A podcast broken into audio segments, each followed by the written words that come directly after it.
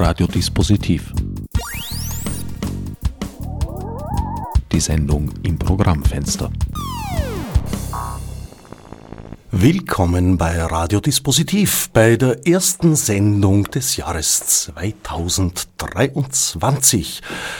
Wir alle sind gespannt, was es uns bringen möge. In äh, Anlehnung an einen Tweet, der mich erreicht hat, möchte ich die Erwartungen jetzt nicht über Gebühr hochschrauben und wünsche daher allen ein neues Jahr.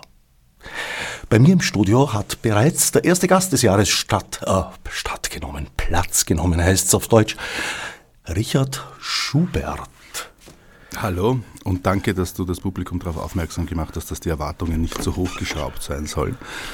Naja, ich denke, es gibt im Grunde eigentlich wahrscheinlich sehr, sehr, sehr wenige, die man noch extra darauf hinzuweisen hätte. Damit sind wir eigentlich schon beim Thema. Die Welt als guter Wille und schlechte Vorstellung. Deine jüngste Publikation erschienen im Drava Verlag. Eine Anthologie deiner selbst eigentlich, die eine Gründungslegende hat, die da lautet, naja, je nach Stil könnte man annehmen, du hättest dein Fluchtauto, die Dialektik, gestartet und es im Kofferraum entdeckt oder bei Kerzenschein den Gänsekiel spitzend die Lade des Schreibtischs geöffnet und darin entdeckt, dass du das Thema, das du dir vorgenommen hattest, nämlich eine umfassende Kritik der Identitätspolitiken und. Und ihrer Kritiker. Und also, ihrer Kritiker. So viel zur Dialektik. Eingeschlossen deiner selbst. Und bist draufgekommen, naja, die Texte gibt's erstens schon alle und zweitens so eine Gutteil von dir. Mhm. Also danke mal für diese blumigen Referenzen, äh, die natürlich das hörende Publikum keineswegs verstehen wird, aber möglicherweise macht es neugierig auf das Buch. Ja, äh, das stimmt natürlich. Ähm, ja, wenn man den Gründungsmythos ein bisschen weiter ausholt, ich, ja, ich beschäftige mich mit, mit Problemen der Identität, sowohl der persönlichen als auch der kollektiven Identität, speziell äh, kulturelle Identität. Identitäten, also Kulturalismus, Nation, Ethnizität, schon seit Jahrzehnten. Und das Interessante ist an den Diskussionen, die in den letzten zehn Jahren wirklich äh, epidemisch äh, hochgekocht sind, die hat es eigentlich schon sehr lange gegeben. In gewisser Form gibt es die schon seit über 200 Jahren, seitdem es die Aufklärung gibt. Äh, mit der Postmoderne ist ein weiterer Schub gekommen und jetzt gibt es wieder eine neue Generation und ich wollte, nachdem ich mich in den, in den, in den Schluchten und, und, und, und Sierras von Griechenland um 1820 aufgehalten habe, einige Jahre, um dieses Buch über den griechischen Unabhängigkeitskrieg zu schreiben, Lord Byrons letzte Fahrt, wo es auch sehr viel um Identität, um Nation und so weiter, auch um Gender geht, das ist, sollte man auch nicht unterschätzen äh, habe ich mich ein bisschen abgehängt gefühlt von der Gegenwart und bin draufgekommen, dass da während ich da in historischen, in historischer Verbannung war in der, in, im südlichen Balkan, ja sehr viele Themen, äh, sehr viel äh, besprochen werden. Da kommt jetzt meine Eitelkeit ins Spiel, wo ich mir gedacht habe, das ist doch verdammt nochmal meine Domäne. Und dann habe ich natürlich, man kommt sich dann irgendwie als Nachzügler vor und ich habe mich hingesetzt und wollte letzten Sommer wirklich so ein, eine Art Pamphlet schreiben. Also so das, was mich persönlich juckt am Diskurs, sowohl an der Identitätspolitik als auch an ihrer falschen Darstellung und ihrer Kritiker. Und alles, was ich geschrieben habe, mit dem war ich unzufrieden, weil ich mir gedacht habe, mein Gott nochmal, das haben doch andere schon auch formuliert, besser formuliert. Und ich bin, die erstaunlichste Entdeckung war, dass ich einer von diesen war. Ich habe wirklich vergessen, äh, dass ich innerhalb der letzten fünf Jahre eigentlich sehr viele Texte darüber geschrieben habe und dass die frühesten Texte, die sich mit Identität und kultureller Identität auseinandersetzen, auch mit Feminismus, schon 30 Jahre alt sind und dann, das ist einer dieser Momente, wo man, wo man, wo einen Steine von, von der Schulter fallen. Man sagt, wieso tue ich mir eigentlich diesen Stress an, äh, das, was schon formuliert wurde, das Schwarzpulver neu zu erfinden? Ich habe eigentlich genug, ich gebe einfach ein Lesebuch heraus. Und ja, das war dann fünf Monate später fertig. Wobei es ein ausgesprochen buntes Lesebuch wurde. Es sind durchaus nicht nur Texte darin versammelt, sondern auch äh, eine ganze Menge Zeichnungen, Tricky Dicks Skizzenblätter und auch natürlich Lord Nylons gesammelte Werke. Mhm. Ah ja, ja, ja, Lord Nylon, also gibt es äh, Leute, die versuchen, das immer in Zusammenhang mit Lord Byron äh, zu setzen. Es gibt diesen Zusammenhang überhaupt nicht. Das war eine Radiokolumne. Ich bin äh, 2020 bin ich von der Diagonal-Redaktion eingeladen worden, eine Art Radiokolumne zu bestreiten, ein Jahr lang. Und die dauert jeweils sechs Minuten und äh, da kommen halt auch einige äh, Themen vor, die im weitesten Sinne das äh, weite Feld der Identitätspolitik streifen. Ja, die habe ich auch drin abgedruckt. Das sind übrigens die Texte, die möglicherweise am amüsantesten sind, am leichtesten zu lesen und am schwierigsten zu schreiben waren. Weil bei einer sechsminütigen Radio, einem sechsminütigen Radiotext muss man halt äh, ein komplexes Thema sehr konzentrieren äh, und gleichzeitig das Publikum nicht akademisch überfordern. Das heißt, sich einfacher auszudrücken und trotzdem den Ansprüchen eines kunstvollen Textes zu entsprechen, ist möglicherweise die anspruchsvollste und schwierigste Aufgabe. Es geht viel einfacher, einen 40-seitigen akademischen Essay hinzuschludern. Ja, schon aufgrund des gesicherten Terrains, auf dem man sich äh, bei akademischen Texten dank der Verpflichtung zu zitieren befindet. Ein bisschen da auf Axel Cortis Spuren gewandelt, kam mir vor. Natürlich in einer sehr schubertischen Variante. Tatsächlich. Ja. Naja, im Sinn der Radiokolumne, die thematisch jetzt, jetzt nicht unbedingt eng umfasst ist, ja, sondern sich mit unterschiedlichen Themen befasst, wie diese Sendereihe hier ja auch. Ja, ich meine, das sind eher so sagen, satirische Interventionen auch gewesen kurze. Aber Radiokolumne ist natürlich schon ein, ein Genre, das gibt es natürlich auch schon ein halbes Jahrhundert. Das ist jetzt. Axel Kort ist sicher bekannt in Österreich. Ja. Eigentlich hast du dich mit diesen Themen Kulturalismus, Essentialismus, Identitätspolitik, Konstruktion der Nation, der kulturalistischen wie auch der politischen äh, immer schon gewidmet.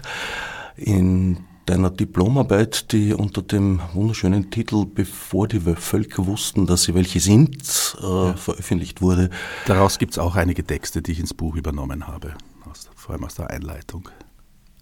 Es ist eine thematisch vielschichtige Angelegenheit, weil im Grunde begegnet man diesem Themenkreis in ja, jeder Alltagssituation genauso, wie wenn man das Weltgeschehen beobachtet und betrachtet. Du bist ein unermüdlicher Kämpfer gegen verschiedenste Ismen, den Sexismus, den Rassismus und was derlei mehr ist. Und es ist ein Sport von dir, Spuren, Elemente davon aufzuspüren und aufzudecken. Teils auch bei dir selber. Aha, wie das selbstkritische Potenzial dieses Buches, dessen bin ich mir gar nicht so bewusst. Aber es kann sein, dass man als Camouflage ein bisschen, weil das besser wirkt, auch sich selber äh, zum Kritikobjekt macht. Naja, vor allem bist du selbstironisch. Ach so, ja, das ist ja einer der billigsten Tricks, seine, seine Arroganz zu, die Spur zu seiner Arroganz zu verwischen. ja. Naja schon, aber um äh, gezielt selbstironisch sein zu können, na, da zählt schon ein, eine gewisse Selbsterkenntnis dazu, zu den Voraussetzungen. Ja, ich meine,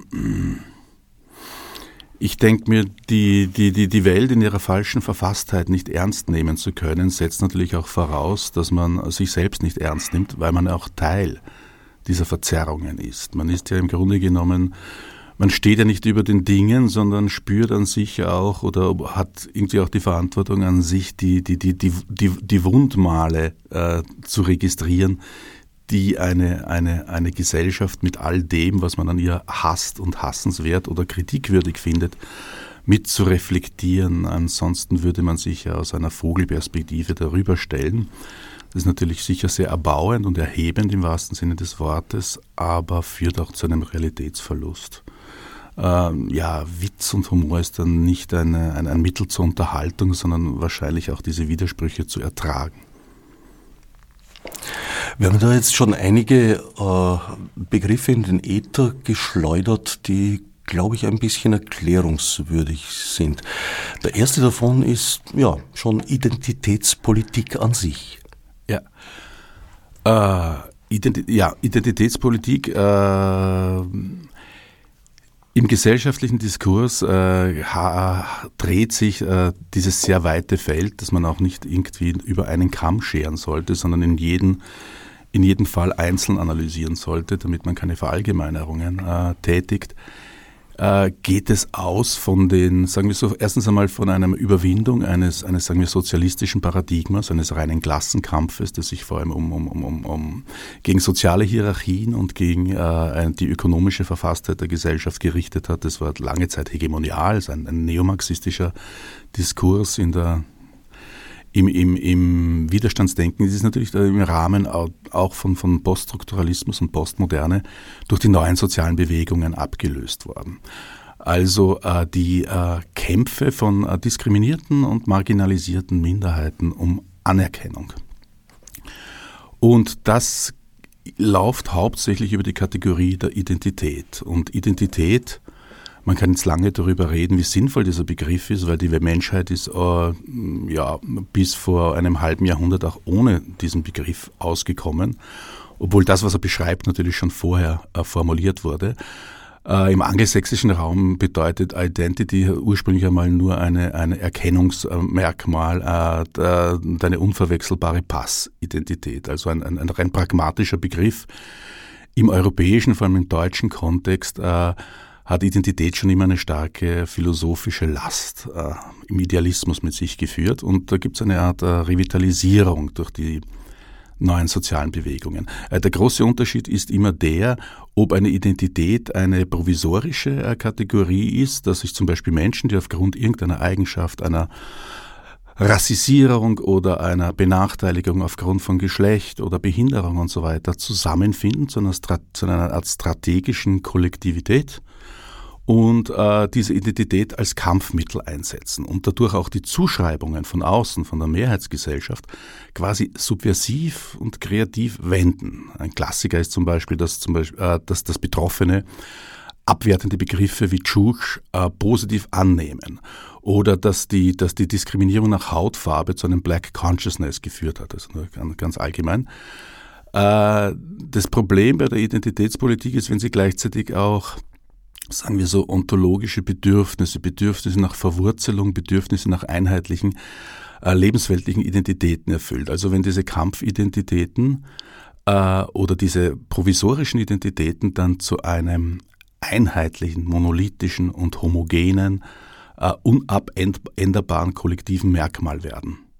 Und hier kommt Essentialismus ins Spiel. Also Essentialismus ist äh, Im Grunde genommen ist das ein, ein Grundübel, das sich durch alle möglichen gesellschaftlichen und, und, und, und äh, diskursiven Sphären durchzieht. Egal, ob jetzt der Essentialismus von Begriffen, ob der Essentialismus von persönlichen Eigenschaften, von Gruppen, von Denkschemata.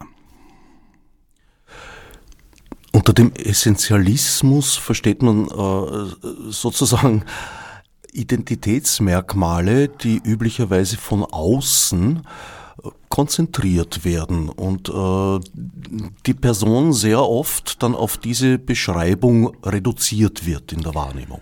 Essentialismus ist äh, die Setzung einer, einer Wesenhaftigkeit. Essentialismus ist immer eine Naturalisierung von etwas. Also äh, man, man, man empfindet etwas als homogen, als unabänderbar, als absolut. Zum Beispiel bei Begriffen ist es so, äh, jeder vernünftige Mensch weiß zum Beispiel, dass Begriffe keine, keine, keine absoluten Wesenheiten sind, die nicht wandelbar sind äh, im gesellschaftlichen Kontext, sondern einmal provisorische Marken, auf die man sich einigt und immer wieder revidiert werden können aufs Neue. Der Essentialismus setzt aber den Begriff als absolut, zum Beispiel Definitionen. Oder im gesellschaftlichen Kontext, es ist zum Beispiel ein Unterschied, ob, ob äh, ich mich äh, identifiziere aufgrund irgendeines Merkmals oder ob ich dieses Merkmal zu, einer, äh, zu einem absoluten äh, Beispiel meiner unabänderbaren Identität mache. Äh, zum Beispiel, man kann das jetzt mit, mit verschiedenen kulturellen oder, oder, oder, oder, oder rassisierten Eigenschaften, aber nehmen wir, ähm, damit man niemanden beleidigt oder beleidigen wir zum Beispiel einen Menschen mit abstehenden Ohren. Äh, Im Wienerischen heißt das Ohrwaschelkaktus.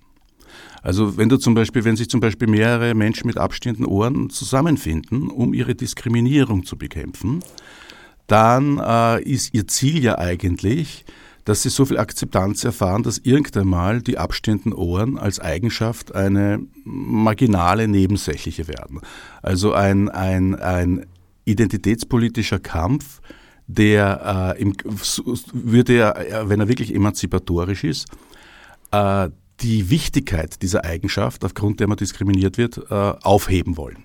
Als Herstellung von Gleichheit äh, Ident also die Identitätspolitik, in dem Moment, wo sie sich essentialisiert, fordern die Ohrwaschel Kaktusse, dass zum Beispiel eine Quote gibt, dass zum Beispiel in jeder Firma oder in, in, in, in, in, in, jeden, in jeder politischen Partei zum Beispiel 12 oder 20 Prozent Menschen mit abstehenden Ohren drinnen sind. Also die, die Eigenschaft des Ohrwaschel Kaktus wird zu einer absoluten metaphysisch aufgeladenen. Das heißt, wir, es wird zu einer, zu einer naturhaften Identität.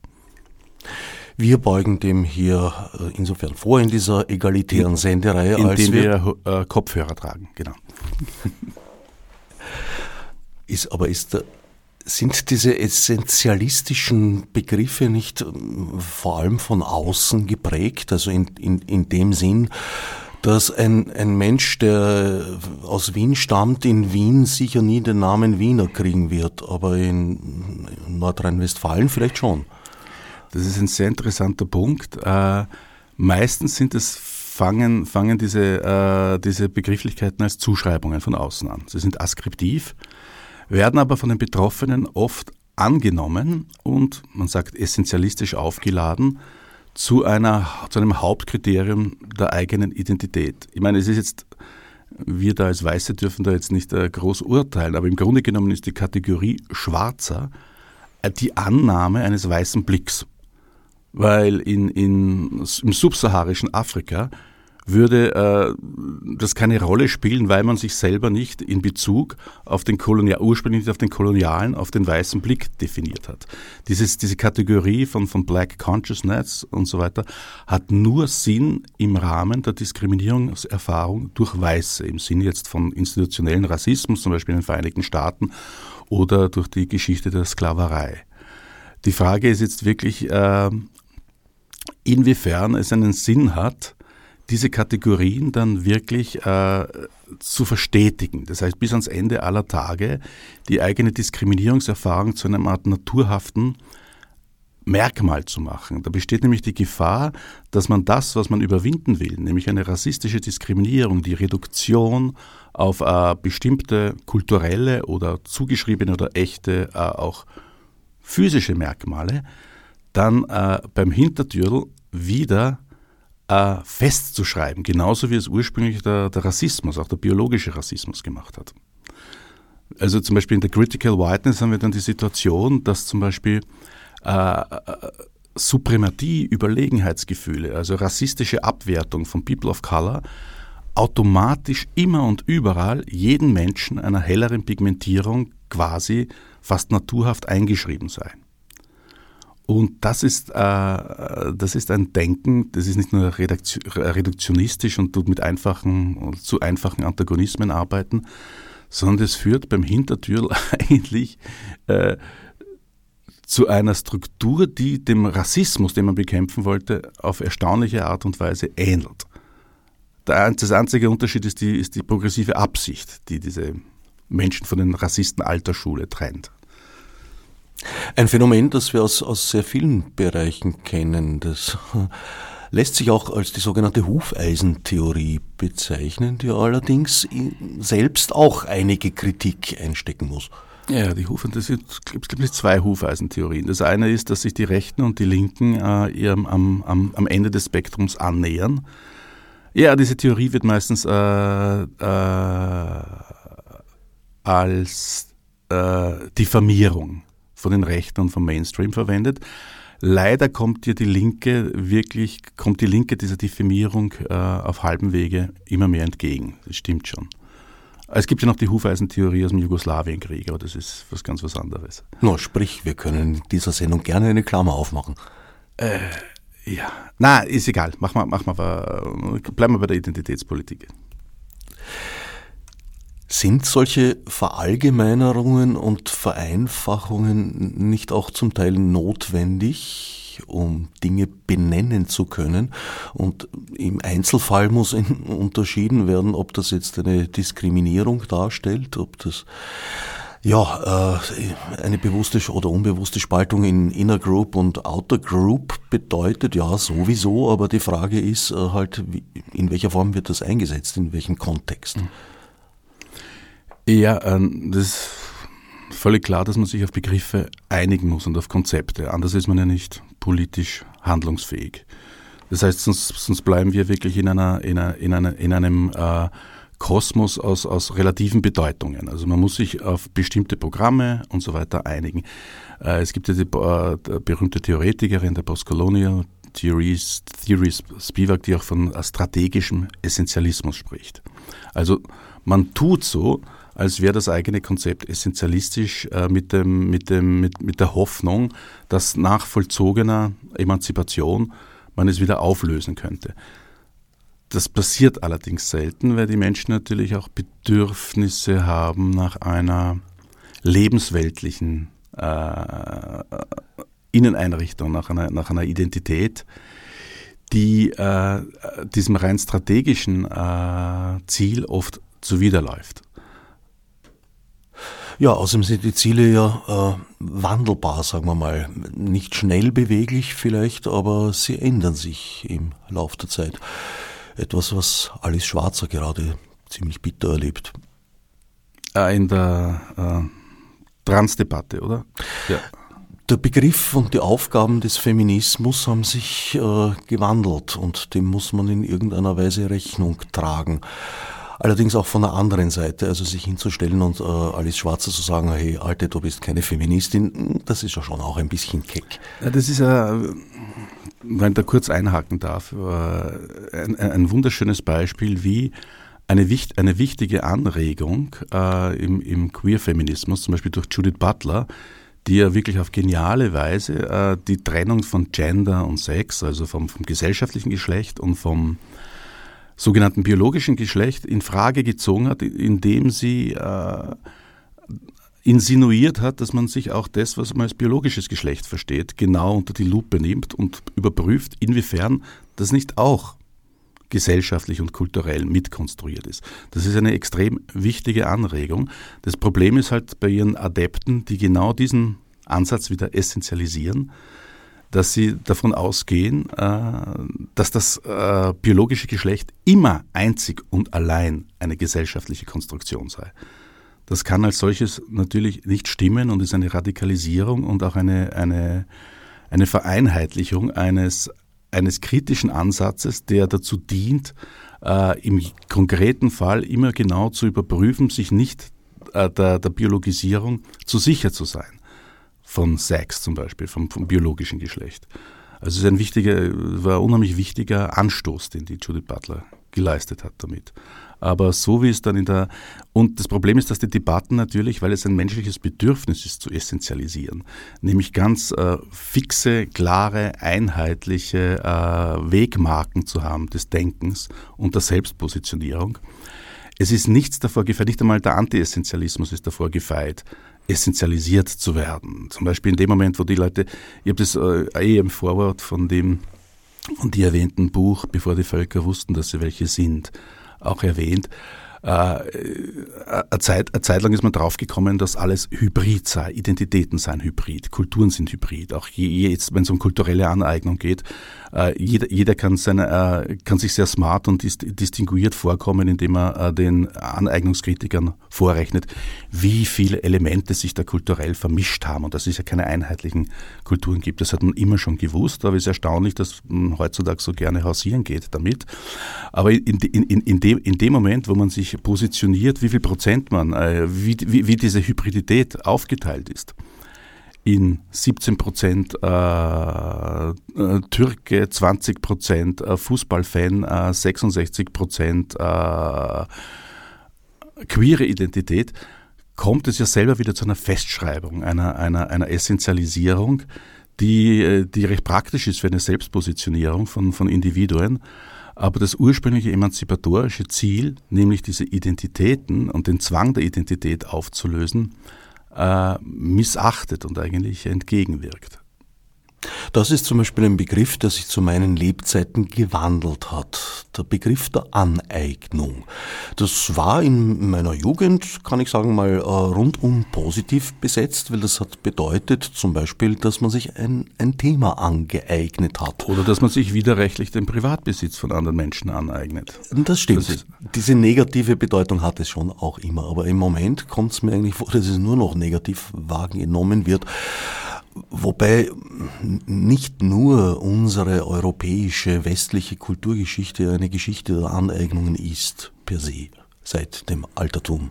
Ja, also es ist ja tragisch, dass man wieder mit solchen Banalitäten kommen muss wie, äh, und, und, und, und den Kritikern vorrechnen muss, wie Aneignung und Hybridisierung wirklich funktionieren und zwar immer auf allen Ebenen, das ist ganz klar. Aber es führt, glaube ich, an einem wichtigen Punkt äh, vorbei, den wir, schon in, den wir schon ernst nehmen müssen bei der Kritik der kulturellen Aneignung.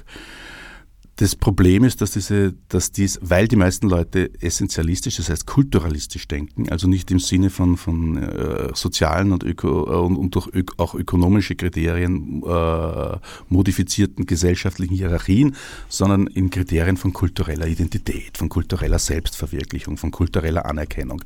Das ist so ein sehr mittelständisches intellektuelles Denken, das kennen wir schon seit dem 19. Jahrhundert und das filtert auch den Diskurs. Und die Leute, und die, die, die Leute, die die äh, kulturelle kulturelle Aneignung kritisieren, trivialisieren es in diese Richtung hin.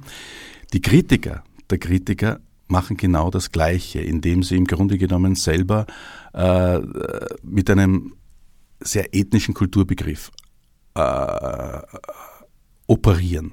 Das heißt, äh, es, es, es, es, bleibt alles in, in, der, in der Sandkiste der Kultur. Im Grunde genommen geht es ursprünglich bei der Kritik der kulturellen Aneignung um zum Beispiel Marktchancen von marginalisierten Gruppen. Also nicht darum, dass Elvis Presley jetzt äh, schwarze Musik äh, macht und, den, und, und, und, und einem, einem, einem, einer homogenen schwarzen Kultur äh, quasi ihre Seele wegnimmt, sondern äh, dass einfach Weiße äh, mit, mit, mit äh, kulturellen Äußerungen einer, einer diskriminierten Kultur und so weiter bessere Marktchancen haben dass es da eine, eine Art ökonomische Hierarchie gibt. Und dann gibt es noch einen anderen Aspekt, den nenne ich immer die kulturalistische oder die kulturalisierende Aneignung. Dass im, bei dem Wunsch, äh, den, den Marginalisierten oder dem Fremden, dem anderen, dem Exotischen näher zu sein und aus eigen, seiner eigenen Kultur auszubrechen, man die fremde Kultur quasi verdinglicht. Also äh, sich nicht zum Beispiel im Immigrantendiskurs haben wir das immer so schön gesehen, wenn wenn Hipster oder Bobos äh, äh ein äh, glauben, äh, wenn sie die kulturellen, äh, die kulturellen Merkmale der, der Marginalisierten sich aneignen, dass sie dadurch Anerkennung zollen, aber sich meistens nicht auskennen über die tatsächlichen sozialen und politischen Probleme, die diese Menschen haben. Also auch der Glaube, dass Volkskultur oder, oder, oder, oder Worldmusik zum Beispiel immer auch der Ausdruck und die Repräsentanz ist von, von Marginalisierten. Das nenne ich dann die kulturalistische Aneignung. Naja, es gibt da aber auch jetzt, was weiß ich, unterstelle ich zumal mal das berühmte Beispiel der Dreadlocks, die äh, mittlerweile nicht mehr gern gesehen werden, zum Beispiel auf Bühnen. Ja, könnte auch sein, dass die bestimmte Person das einfach ohne kulturalistisches Konzept übernimmt, einfach weil sie gefällt. Das ist ja das Problem. Die meisten, die, die meisten Nicht-Angehörigen fremder Kulturen haben sich ja diese Accessoires angeeignet aufgrund von einem unheimlichen Respekt, einer Identifizierung. Da, da kommen natürlich alle möglichen romantischen und dummen Projektionen rein. Das, das Problem ist ja, genau in, in, diesem Respekt, in dieser Idealisierung und Romantisierung steckt ja auch ein, ein rassistisches Potenzial im Sinn, dass man die fremde Kultur oder die, die Kultur, die man cool und toll findet, äh, selber wieder essentialisiert. In dem Sinne, dass man, dass man die Individualität dieser Menschen ihnen, ihnen abspricht, sondern dass sie für einen nur im Hinblick ihrer Kollektivkultur interessant sind, in die man selber flüchten will, weil man ja selber glaubt, und das ist auch ein sehr eurozentrisches Überlegenheitsdenken, wenn man selber glaubt, wir leben in einer differenzierten Gesellschaft, wo alle individuell sind, aber der Fremde ist immer Angehöriger eines Kollektivs und eines Stamms. Und deswegen wollen wir dass das, was an ihm anders ist, an ihm konsumieren. Da steckt ein unheimlicher Paternalismus äh, drinnen. Aber das Lustige ist, dass natürlich die identitätspolitischen Vertreter von diesen Communities, es gibt ja auch keine Communities, das ist eine andere Sache, genau dieses Bild auch reproduzieren. Also es ist eine, eine, eine, eine, ein sich gegenseitiges Aufschaukeln auch von, von Zuschreibungen. Aber das mit den Dreadlocks, äh, mich wundert es, wo, wo, wann haben sie, wann haben sie, wann hat sich je die, die, die äh, schwarze Reggae-Szene, es gibt schon seit 40 Jahren, gibt Sunsplash und Reggae-Festivals überall in ganz Europa und Nordamerika, wo weiße äh, Bankbeamte am Wochenende plötzlich den Raster äh, inszenieren. Und äh, ich kann mich nicht erinnern, dass in dieser, das von, von, von, von der Black-Seite her, dass es da irgendwelche Aufregungen gegeben hätte. Man hat eher so möglicherweise im, im, schlimmsten Fall sarkastisch oder rein spöttisch auf die Weißen, auf die, auf die, auf die, auf die Cheesecakes runtergeschaut, die gerne äh, coole Rasters sein wollen und diese Kultur konsumieren. Aber im Grunde genommen sollte man nicht unterschätzen, dass im Laufe der Geschichte, gerade in der schwarzen Kultur, äh, sehr viele äh, bleiben wir bei der Musik, Musiker es als, als, als Anerkennung, als, als Lob, als, als, als extrem dankbar aufgenommen haben, dass Weiße sich äh, für Kulturmuster interessieren und die auf ihre Art und Weise weiterentwickeln. Gerade das ist ein, ein, ein, extrem dialektischer Prozess, der, wo alle diese Polaritäten von, von, von, von, von, von böser Aneignung und hegemonialer Kultur und diskriminierter Kultur falsch gehen. Die, die, die, die, Grundkritik stimmt natürlich, dass äh, die weiße Musikindustrie aufgrund ihrer Hegemonie natürlich bessere, bessere Chancen hat, äh, schwarze Musiker vom Markt zu drängen und ihre, ihre Produkte zu vermarkten. Aber äh, für, für Elvis Presley war das ein Zeichen von einer, einer tiefen Respekt und einer Anerkennung von schwarzer Musikkultur. Und das ist nicht wenig, weil er kommt aus einer rassistischen Südstaatenkultur. Der hat dadurch einiges riskiert. Und äh, dass, dass, dass, dass, die Weiß, dass die weißen Arbeiterklassen und teilweise Mittelstandsjungs aus England den Blues in den, 70, äh, in den 60er Jahren wiederentdeckt haben in England. Davon haben, haben, haben die großen alten äh, Rhythm and Blues Musiker wie Muddy Waters, die ja vom Rock'n'Roll verdrängt worden sind, haben ja irrsinnig profitiert. Die haben plötzlich wieder Auftritte bekommen und merken da, dass es weiße Jungs gibt, die sie wie Götter behandeln. Also im Grunde genommen äh, wer, da, wer da so eine, eine, eine, eine, ein moralistisches äh, Schema von, von, von, von Schuld und Sühne und Gut und Böse einfügt, äh, bevormundet auch die Betroffenen, weil ihnen unterstellt wird, dass sie es immer als un, äh, unzulässige, äh, als unzulässigen Diebstahl ihrer Kultur und ihrer Seele ansehen. Und noch was, Elvis Presley und so weiter, äh, der hat auch die Türen geöffnet für schwarze Musiker wie Chuck Berry und Little Richard. Und äh, Little Richard und Chuck Berry haben ein großes schwarzes Publikum gehabt, aber sicher auch mehr weiße Fans, als Elvis Presley schwarze Fans gehabt hat. Also bei genauerer Sichtung muss man ein bisschen, muss man ein bisschen seine, seine Schemata äh, zurücknehmen. Was ja, nicht, was ja nicht heißt, dass man dadurch den strukturellen Rassismus, den es tatsächlich gibt, kleinredet. Nur man, man, man darf aufgrund seiner, seines, äh, seines moralischen Impetus nicht einfach die, die Wirklichkeit äh, sich zurechtbiegen, wie man es gerade haben will. Also der Vorwurf der Vereinnahmung stammt sehr oft von eigentlich einer dritten Seite und gar nicht von den äh, Menschen, die da vereinnahmt wurden. Aber auch, das ist natürlich, es gibt immer wieder es gibt immer wieder Aktivisten, die wirklich aus den, aus den, aus den, aus den betroffenen Gesellschaften kommen. Das also die, die, Vorstellung, dass es immer nur die, die, die, die weißen europäischen Mittelstandkids sind, die sich stellvertretend empört fühlen für die Marginalisierten, das ist auch zu schematisch. Aber das führt zur nächsten Frage. Wer sagt überhaupt, dass diese Aktivisten äh, ihre jeweiligen Communities und Gruppen repräsentieren? Weil das ist ja auch wieder, äh, äh, entspringt der Vorstellung einer unzulässigen Essentialisierung. Also der, der Native American, der sich aufregt darüber, dass in, dass, dass in, in, in, äh, in Deutschland jemand zu, im Fasching mit Indianerkostümen äh, herumläuft, der vertritt ja nicht äh, das gesamte Gros der indigenen Amerikas. Das ist auch wieder unsere rassistische Vorstellung, dass wenn eine stolze Aktivistenstimme spricht, sie für seinen gesamten Stamm spricht. Nämlich die Vorstellung, dass wir den Stamm als eine Einheit sehen, die gleich denkt und, und dieselben Interessen teilt. Das, da steckt ja schon auch ein Rassismus drinnen. Es geht noch weiter. Wer sagt, dass er die Community der in Deutschland lebenden indigenen Bevölkerung vertritt? ja, wo immer die sein mag auch. Wo immer die sein mag. Du hast vorher überhaupt den Begriff der Community äh, in Frage gestellt. Das ist natürlich in Community Radio, wie es außerhalb des deutschsprachigen Raums heißt, eine sehr interessante Frage, über die ich nicht ja. so einfach hinweggehen kann. Ja, ja, gerne, gerne. Äh, das ist etwas, was mich schon sehr lange beschäftigt. Voraussetzen muss, wir, müssen wir, selbst wenn wir noch so dekonstruktivistisch denken, wir, wir sind alle äh, ständig von Essentialisierungen bedroht. Essentialisierungen sind immer äh, Vereinfachungen, die auch praktisch sind. Äh, und die passieren einfach, wenn man etwas nicht kritisch reflektiert. Äh, und äh, mir ist immer wieder untergekommen, äh, bei uns die Vorstellung, die meisten Leute, die sich natürlich wohlmeinend sind, aber bei migrantischen, in der migrantischen Gesellschaft oft sehr wenig auskennen, sprechen leben wirklich in der Vorstellung, dass es geschlossene ethnische oder migrantische Communities gibt. Das hört man immer wieder. Wie denkt man in der jüdischen Community? Oder sie sagen, wie denkt man in der serbischen Community?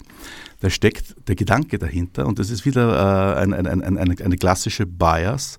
Äh, die Fremden sind irgendwie äh, das ist aber nicht abwertend gemeint, sondern durchwegs aufwertend, weil man ja selber eine Sehnsucht hat nach einem Kollektiv, nach einer geschlossenen Gruppe. Das ist ein altes romantisches, ich sage völkisches Bedürfnis die glauben wirklich, dass es da die, dass da die Gastarbeiter oder sagen wir so, die, die in Österreich lebenden Serben ein monatliches Stammestreffen haben, wo sie sich treffen und, und die Belange ihrer Volksgruppe untereinander ausmachen. Das ist eine völlig bizarre Vorstellung.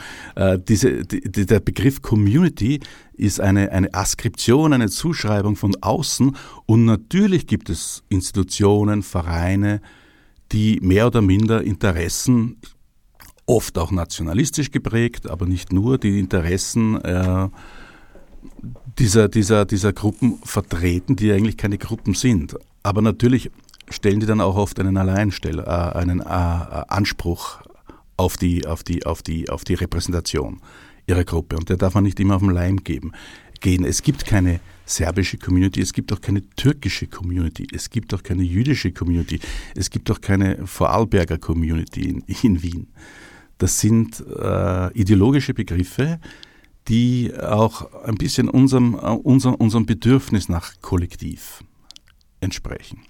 Ja, im Grunde lässt sich das immer herunterbrechen bis zum Einzelindividuum, weil äh, wenn du jetzt Vorarlberg sagst, ja, äh, wahrscheinlich gibt es nicht einmal ein Vorarlberger äh, Kollektiv in Vorarlberg, weil... Äh, da gibt es also, auch keine Notwendigkeit. Von dafür. Tirol kann ich sagen, dass die einzelnen Täler sich durchaus in einem Konkurrenzverhältnis befinden und eine essentialistische Zuschreibung, die derzeit gerne äh, Tirolern und Tirolerinnen umgehängt wird, dass ihr Wesensmerkmal sei, nichts falsch zu machen, ist ja eigentlich nur das, äh, nur unter Anführungsstrichen, das Wesensmerkmal eines ÖVP-Politikers. Das allerdings nicht nur in Tirol. Wo, wobei, äh, meine Erfahrung, äh, Vorarlberger in Wien, die habe ich schon oft sehr äh, als Community wahrgenommen. Also ich habe wenige Österreicher gekannt, die sich so klanisch, die sich so in, in, in Schutztruppen zusammengefügt äh, haben. Aber das muss man auch verstehen, weil natürlich die Überheblichkeit, also je weiter man aus dem Westen kommt in Österreich, desto mehr nimmt die Überheblichkeit der Großstadt gegenüber ihnen zu.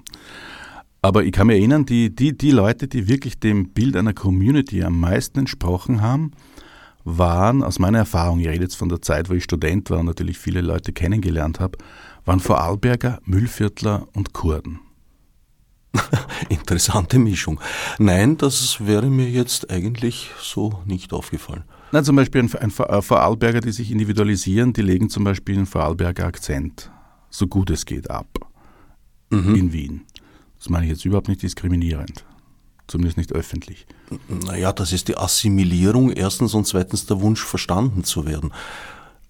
Ja, aber na, äh, ich werde mich jetzt davor hüten, äh, hier äh, rassistische Aussagen gegen Minderheiten in Österreich zu tätigen. Ja, ich habe versucht, dich in einen vereisten Adelbergtunnel zu lotsen. Es ist nur zur Hälfte gelungen.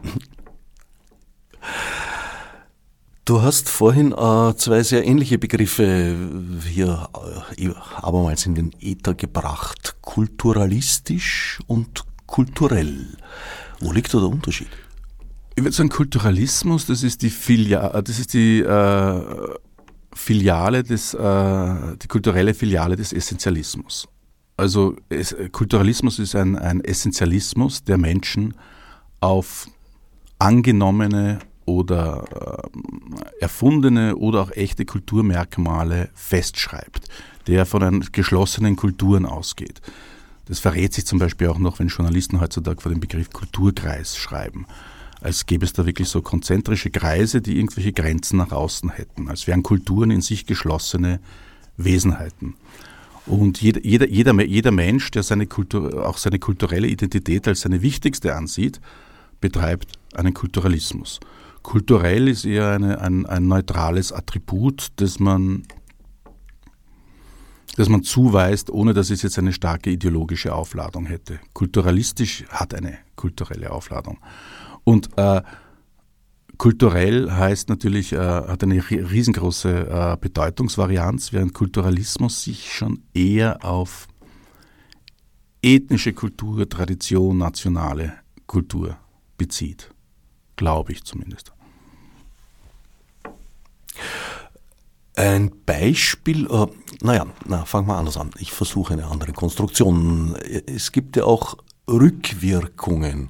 Also dass ein, ein essentialistisch vereinfachtes Bild dann auf die damit bezeichnete, bezeichnete Gesellschaftsgruppe äh, zurückwirkt und, und, und, und rücktransportiert wird. Ein für mich sehr einleuchtendes Beispiel im wahrsten Sinne des Wortes sind die indischen Stoffmuster die äh, aus Indien nach England importiert wurden. Paisley-Muster, genau. Dort verändert wurden, nach dem, was sich äh, die englische Kundschaft unter Indisch zu, vorzustellen beliebte, was natürlich zur Folge hatte, dass die Muster, die in Indien hergestellt wurden, sich in diese Richtung verändert haben und dann dieser geschichtliche Entwicklungsaspekt eigentlich dann irgendwann unter den Tisch gefallen ist und die veränderten Muster als die Originale galten. Etwas sehr Ähnliches hat sich auch mit afrikanischen Stoffen zugetragen. Es ist, wenn du irgendwelche Traditionen genauer unter die Lupe nimmst, wirst du immer auf solche äh, Sachen stoßen. Irgendwann sind sie erstaunlich interessant. Sie sind nur deswegen erstaunlich, weil wir ursprünglich von einer Reinheit von Kultur und von Andersheit ausgehen. Äh, oder ein Beispiel, was ich jetzt wieder mal geschrieben habe, klassisch ist der schottische Kilt. Der war ja früher ein, ein Kleidungsstück, eine große Decke, die um die Hüften gewickelt wurde und mit einem äh, Anfang des 18. Jahrhunderts hat ein englischer Unternehmer, der Abholzungskonzessionen bekommen hat in den schottischen Highlands, äh, hat bemerkt, dass die, die Holzarbeiter, dass dieser, dieser Plate, äh, dass sich die Stämme in dem Überwurf verheddern. Und er hat die Idee gehabt, einen Schneider äh, in, äh, den Auftrag gegeben, das in zwei Teile zu schneiden. Und so ist der, ist der abgetrennte äh, Schottenrock entstanden. Also im Grunde genommen die, das Produkt einer frühkapitalistischen Effizienzsteigerung. Äh, das, aber du sprichst jetzt von, von kulturellen Accessoires wie, wie Kochrezept, Butter Chicken zum Beispiel. Ein Großteil dessen, was wir als indische Küche kennen, ist im kolonialen Kontext in England entstanden, wird aber in Indien auch in Restaurants verkauft. Das Problem ist überhaupt, dass ein Großteil dieser nationalen Kategorien ja oft auch das Produkt eines kolonialen Framings sind. Bevor die Engländer gekommen sind, hat es keine Inder gegeben. Inder heißt nur östlich des Indus. Bis Mitte des 18. Jahrhunderts ist auch ganz Südostasien als Indien bezeichnet worden. Daher kommt auch der Begriff Indochina oder Indonesien. Das heißt, eine, eine gemeinsame indische Identität wäre ohne den gemeinsamen äh, formierenden Rahmen einer territorialen Kolonialherrschaft überhaupt nicht möglich. Das, das will ich aber, das, das Wichtige ist, dass man das völlig wertfrei äh, betrachtet und jetzt nicht äh, sich dem Vorwurf aussetzt, dass ja im Grunde genommen die Briten die Inder geschafft, geschafft hätten. Das ist eigentlich auch eine banale Aussage. Aber es ist einfach so. Ein gemeinsames indisches Bewusstsein, genauso wie eine Negritude in Afrika, ist die bewusste, ist, ist, ist, die, ist die Reaktion auf die Kolonialherrschaft vor, vor, und, und, und es wird im Grunde genommen der Blick von außen, es gibt keine indische Kultur. Die indische Kultur ist nur das, was den Europäern als solche erscheint. In Wirklichkeit ist, ist dieser Subkontinent äh, kulturell so different, wie wir uns das überhaupt nicht vorstellen können. Tatsache ist, dass natürlich die politischen Akteure äh, der Unabhängigkeit auch einen gemeinsamen Identitätskit schaffen müssen. Und im Grunde genommen haben die den fremden Blick, den kolonialen Blick von außen übernommen und verstetigt in ihrem Nationalismus. Schon kurz angesprochen, dieser differenzierte Blick, der notwendig ist und auch äh, die Verhinderung von Aneignungen lässt die Gruppen äh, sehr viel kleiner werden und führt manchmal auch oder sehr oft vielleicht zu zu einer marginal weiteren Marginalisierung der Marginalisierten durch weitere Aufsplittung? Das ist einer der Grundprobleme, wenn man das ganz abstrakt sagen kann. Äh, das Ziel von Emanzipation wäre ja Gleichheit. Es drängt aber alles hin zur Segregation. Das heißt, äh, man, man löst sich in immer, in, immer, in immer kleinere Identitätsgruppen auf was ja nicht schlimm wäre, wenn die zu einer, äh, einer, einer gemeinsamen emanzipatorischen Basis finden würden. Aber im Grunde genommen spiegelt es ja eine allgemeine Tendenz wider. Und das ist das Interessante, dass auch Identitätspolitik natürlich äh, das Bedürfnis nach, nach ich sage, ich spreche gerne von einem neuen Puritanismus, nach fixen, unabänderlichen äh, moralischen Normen und Werten, die nicht mehr länger hinterfragt werden können, erfüllt. Und gleichzeitig auch äh, in Anbetracht einer, einer, einer neoliberalen äh, Entsolidarisierung der Gesellschaft und, und ähm, traumatischer Brüche, die wir erleben seit der Finanzkrise und so weiter und jetzt gibt es Kriege und so, äh, die Gesellschaft dazu neigt natürlich, sich in äh, in, in, in, nicht in Stämme, aber in, in, in, in Gruppen, in, in, in, miteinander konkurrierende Gruppen zu zersplittern. Das ist wie eine Panikreaktion. Und auf einer progressiven Ebene arbeitet die sogenannte linke Politik, äh, Identitätspolitik, ob sie es jetzt spürt oder nicht, ob das ein bewusster oder ein unbewusster Prozess ist, drängt genau in, dieses, in diese Entsolidarisierung, in dieses Aufsplitten der Gesellschaft in verschiedene Identitätsgangs hin äh, etwas, was wir ja von der Rechten, von der neuen Rechten kennen und was eine, würde ich sagen, eine allgemein gesellschaftliche Tendenz im Spätkapitalismus ist, ein Krisenphänomen. Und die, die, die äh, ideologische Ausstattung davon ist, wie gesagt, dieses puritanische Bedürfnis nach einheitlichen Gesetzmäßigkeiten, nach klaren Regeln, die äh, nicht hinterfragbar sind. Also das, das, das Ausschalten eines kritischen Diskurses. Interessanterweise sind also gerade die digitalen Technologien, die eine Isolierung bis hin zum Einzelindividuum erlauben. Das berühmte Beispiel, dass man ja je nachdem auf, auf was für einem Rechner, auf, unter welchem Betriebssystem, wo äh, geografisch positioniert man seine Flugkarte bestellt, unterschiedliche Preise bekommt. Also der Markt wird reduziert auf eine Anzahl von Einzelmärkten, die jeweils eine Person ist, weil man erfährt ja vom anderen nichts. Und aus diesem Grund tun sich die äh, monadisierten Einzelindividuen in wieder kleine Gruppen zusammenschließen, um diese Monadisierung zu durchbrechen. Aber äh, diese Gruppenbildung äh, führt eigentlich nicht zu diesem gesellschaftlichen Ideal einer, einer pangesellschaftlichen Solidarität. Ich meine, es ist im, im, im, im, im Sinn, ich sage jetzt, da gibt es keine Intention, Intentionalität dahinter, aber es ist auch im Sinne äh, der, der, der Ökonomie, äh, möglichst viele Konsumprofile zu entwickeln. Also das hat natürlich einen wunderbaren entsolidarisierenden Effekt. Zum Beispiel kann ich mich nur erinnern, äh, das, das, gemeinsame nationale Fernsehprogramm in den 70er Jahren, äh, staatlich, hat einen gemeinsamen Diskursraum geschaffen, wo Menschen in, in, in Affirmation oder in Ablehnung äh, dieselben Sa Sachen gesehen haben und dieselben Sachen besprochen haben. Heute haben wir eine, eine totale äh, Pluralisierung und Aufsplittung in verschiedene äh, äh, Konsumnischen. Mit, da gibt es die, man, man sieht nur mal diese äh, hypertrophe Serien, äh, Netflixisierung anschaut. Also es gibt in den sozialen Medien sieht man wirklich schon, es gibt so äh, eigene Serienidentitäten. Also Leute, die äh, bestimmte, äh, ob du jetzt auf Netflix bist oder auf Mubi bist und so weiter, äh, es, es, bild, es, bild, es bilden sich äh, Räume, die keine Verbindung mehr zueinander haben. Ich meine, das mit den Serien war jetzt vielleicht ein, ein, ein blödes Beispiel, aber Medien zum Beispiel, die, die, Privatisierung von Medien oder das, was du dir im Internet an Informationen rund, äh, äh, runterlädst und so weiter. Im Grunde genommen sind diese Medien alle relativ gleich und ähnlich äh, formiert, aber sie, äh, sie äh, spalten ihre Konsumenten in, in, in vollkommen unterschiedliche Profilgruppen und haben auch wenig Interesse an einer äh, Möglichkeit zwischen den einzelnen Plattformen zu wechseln zum Beispiel. Da gibt es einen Gegenentwurf, der von Elon Musk sehr gefördert wird. Das ist das Fediverse.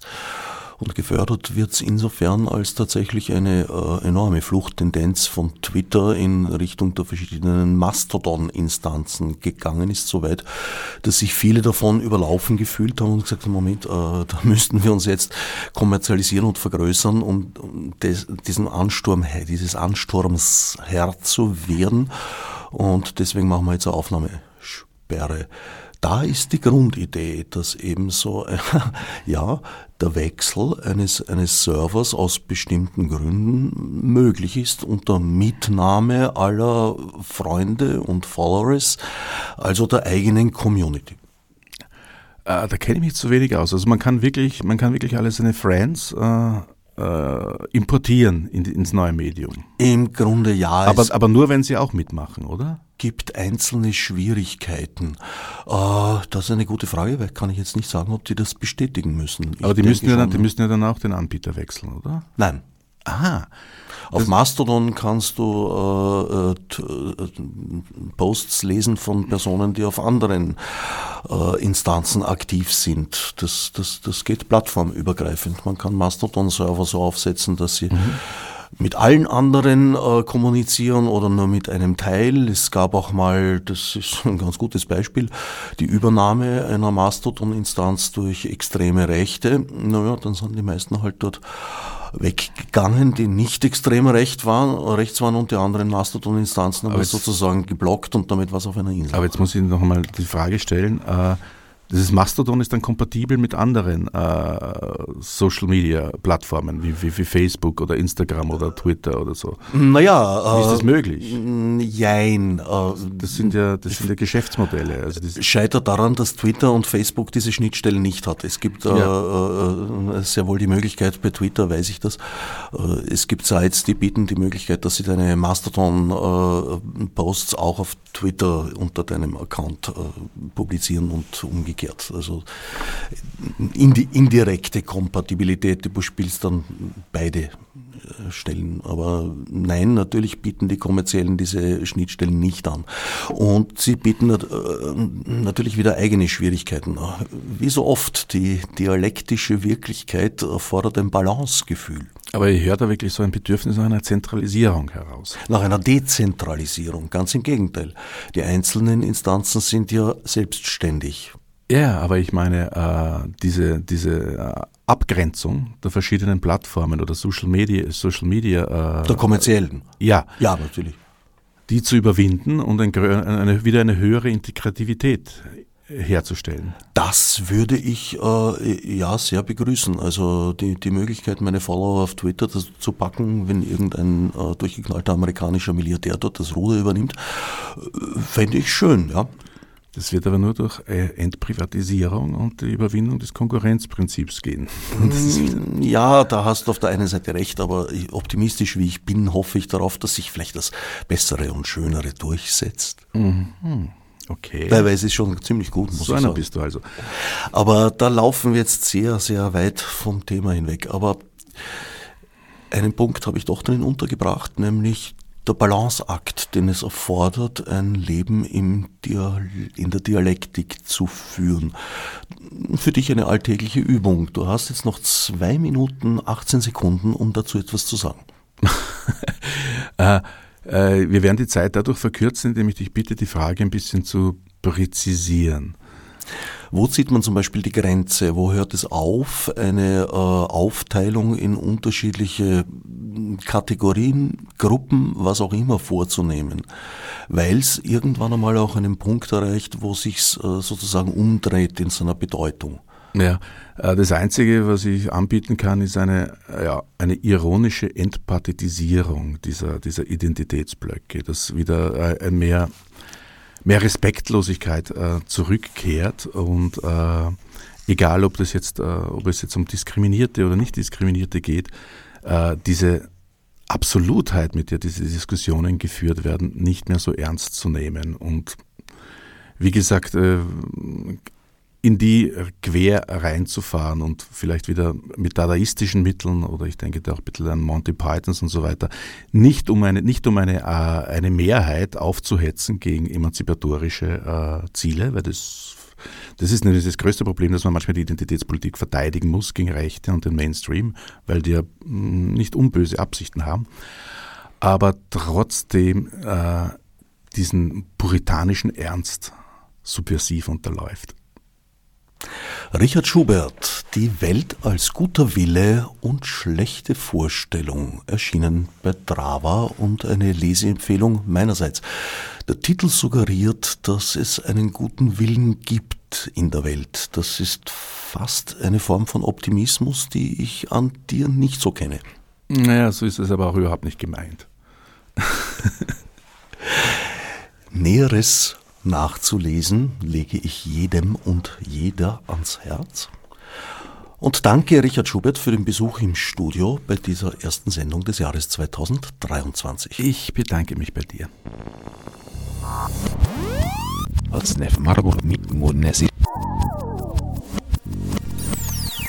Fichte subsidiar